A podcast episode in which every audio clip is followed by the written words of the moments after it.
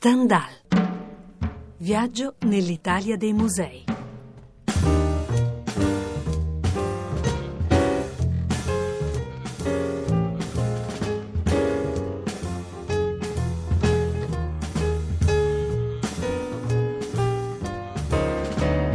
Che quello che sembrava immobile è irrimediabile pur se mosso. Buongiorno, bentrovati da Edoardo Melchiorri. In prima parte a Caserta, dove gli ambienti della Reggio, utilizzati per decenni dalla scuola specialisti dell'aeronautica militare, sono stati assegnati nel 2016 alle esigenze del Palazzo di Vanvitelli e, finiti i necessari lavori di adeguamento, sono finalmente indirizzati alla loro, direi, naturale destinazione espositiva.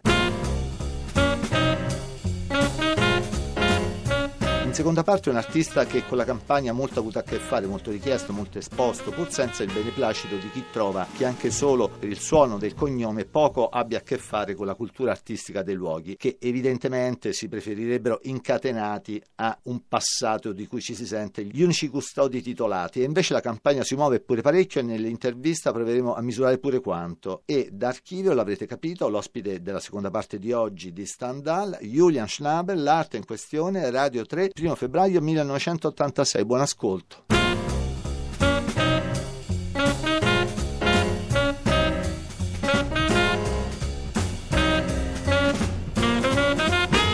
Caserta per una iniziativa innovativa che conforma il nome di Modigliani e Persemesi gli spazi che avevano ben altra utilizzazione a Stendhal, il consigliere d'amministrazione della Fondazione Amedeo Modigliani. Veronica Romaniello, benvenuta a Radio Rai. Grazie, buongiorno, sono lieta di partecipare a questa rubrica molto molto interessante che mi vede rappresentante di un progetto quale quello di Modigliani Opera che è attualmente in corso in un'ala della Reggia di Caserta ex aeronautica. Questo vede eh, il progetto Modigliani Opera all'interno di uno scrigno quale quello della Reggia di Caserta che a mio avviso riesce a eh, far coesistere quella che è la presenza del passato con il presente ed il futuro perché in questo caso parliamo di mostra multimediale. Parte fondamentale è eh, la tecnologia, quindi una realizzazione della eh, visita immersiva con tecniche mai viste fino ad ora. Noi vogliamo dare uno strumento maggiore al fruitore. Record 2017 per la Reggia di Caserta, no? a guida Felicori, con sì. 22,8% in più rispetto all'anno precedente e pubblicati da poco quelli relativi al primo trimestre 2018. La campagna nel suo totale stacca un bel più 10%. Qual è il segreto della Reggia, dottoressa? Lei è un'operatrice di primo livello nel settore, perciò le chiedo anche una visione di insieme relativa alla regione. Che cosa può essere il turismo culturale per la campagna? Non mi dica il petrolio perché attacco. Assolutamente no, non potrei risponderle che possa essere il, il petrolio. Allora, sicuramente eh, a mio avviso eh, quello che devono fare le eh, autorità, quindi chi è a capo di poli museali come quello della Reggia di Caserta, deve sicuramente effettuare un'analisi un'analisi antropologica sul, eh, sul pubblico e quindi cercare di capire quali sono gli incentivi per poter attirare il pubblico oggi verso un'offerta artistica come quella appunto che eh, proponiamo noi di Modigliani. L'arte ha subito dei notevoli cambiamenti nel corso del tempo e quindi è cambiato anche il rapporto con essa, eh, cambiamenti che hanno portato a delle evoluzioni, hanno portato ad un pubblico sempre più ampio. Molto spesso questo pubblico sempre più ampio prende parte alla visita museale, quindi al, entra a far parte di un contesto artistico, non sempre avendo eh, con sé una chiave di lettura specifica. E quindi ci poniamo eh, in maniera eh, ausiliaria nei confronti di un fruitore molto spesso non cultore. E quindi in questo caso eh, chiaramente la Reggia di Caserta con i progetti che propone cerca di mh, andare ad investigare quello che è il pubblico. Sono importanti le prime domeniche del mese che accompagnano la visita museale, eh, ad esempio questa prima domenica del mese ha avuto come secondo polo museale dopo Pompei la Reggia di Caserta e quindi vi è stato il boom delle visite. Questo è un aspetto fondamentale da sottolineare perché si pone su quello che è il, il panorama del pubblico attuale. Romaniello non lo sa, ma noi stiamo registrando e andiamo in onda il primo giugno, perciò quando parla di prima domenica del mese intende la prima di maggio. Romaniello, quattro sale per un viaggio multisensoriale di mezz'ora intorno a Modi. Come sì. reagiscono i visitatori alla vostra proposta? Perché differisce parecchio dalla normale offerta di un museo d'arte italiano castellano. Multimediale è una sfida che colpisce direttamente il ruolo tradizionale del museo, il quale deve essere uno specchio dei mondi contemporanei, detta alla marca Auger. Quella che facciamo noi è un'analisi antropologica nei confronti di una fetta di pubblico che va mano a mano allargandosi. Chiaramente mh, l'arte è divenuta un'esperienza globale grazie all'avvento di nuovi strumenti offerti al fruitore per la comprensione ed un coinvolgimento totale attivo appunto dei sensi. Parliamo dunque del settore più in crescita, soprattutto nel nostro paese. Questi sono format espositivi, appunto le mostre multimediali, che rappresentano un materiale prezioso per promuovere il patrimonio culturale in maniera accessibile ed intuitiva.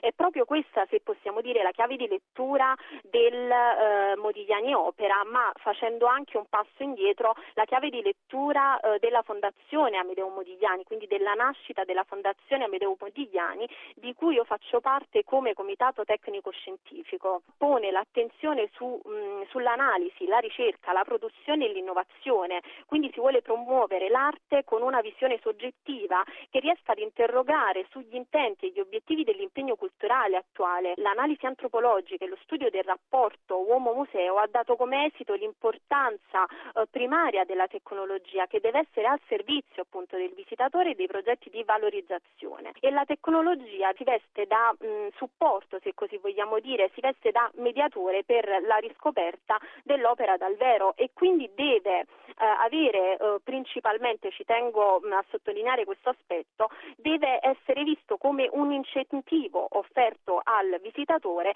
verso la eh, scoperta dell'opera originale, quindi dell'opera dal vero. Le racconto una storia, anzi sì. vi racconto una storia di 34 anni fa una torrida estate dell'84. A Livorno, città natale di Modì, che ne festeggiava il centenario, un caldo feroce, tre ragazzotti si decidono per la beffa del secolo. Fanno una testa, la gettano in un fosso, perché in un fosso, dice una vecchia storia, Modigliani avrebbe scaricato sculture che gli erano venute male. Il comune ci avevano creduto a questa storia, era pur sempre il centenario, da sette giorni c'era una scavatrice che perlustrava i fossi e, come dicono loro, miei coetanei, visto che non trovava niente, abbiamo deciso noi di fargli trovare qualcosa.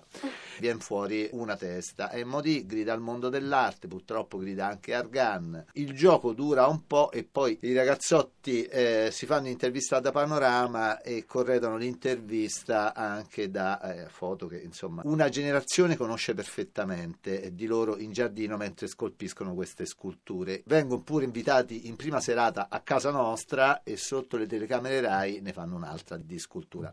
La storia è un pochino più complicata perché ci sarebbe in gioco pure uno scultore che aveva fatto altre teste, altri lavori, non per ammazzare il tedio estivo, ma per gettare discredito sul mondo della comunicazione artistica. Quando andiamo in onda sarà successo qualcos'altro. Mm, pubblicità in diretta, il giornale dell'arte di maggio dedica la copertina a Modigliani dedica la copertina a eh, un nudo 150 milioni di dollari che Sotheby chiede a New York il 14 maggio. Difficile che rimanga senza compratore, no? Perché è un'opera dove il valore iconico supera qualsiasi valore estetico, cioè il collezionista in realtà acquisisce una plusvalenza che gli permette un ritorno sì. senza pari, cioè quello che volevo fare in realtà era un discorso sull'iconicità.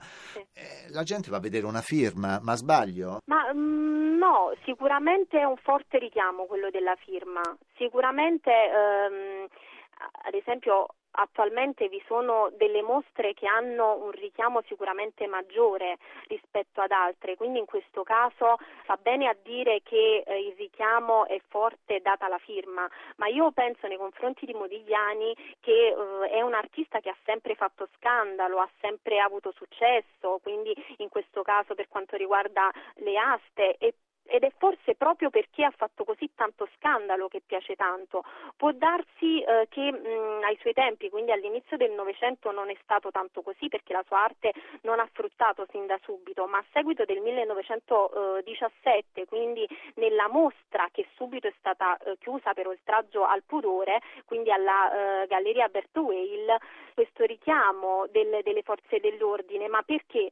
Perché erano talmente realistici questi nudi, queste opere in esposizione, che catturavano l'osservatore per degli aspetti eh, peculiari che in quel caso sconvolsero tutto il pubblico e se così vogliamo dire è quello di Modigliani un realismo ehm, che gli osservatori percepiscono e quindi sono opere senza tempo, nudi senza tempo. I suoi nudi sono anche ammirati per la bellezza delle forme, una modernità dei corpi sinuosi e anche morbidi. Modigliani piace per, una, per quella che è la moderna eh, classicità che gli riporta nelle sue opere, che non sembra appunto essere passata di moda a questo punto e eh, ovviamente ha uno stile inconfondibile perché i suoi ritratti, i suoi nudi li eh, realizza eh, scagliandosi eh, verso quello che è uno sfondo neutro, quindi l'opera raffigurata, quindi il nudo, il ritratto va dritto agli occhi dell'osservatore, non vi è nient'altro attorno ed è questo che cattura di Modigliani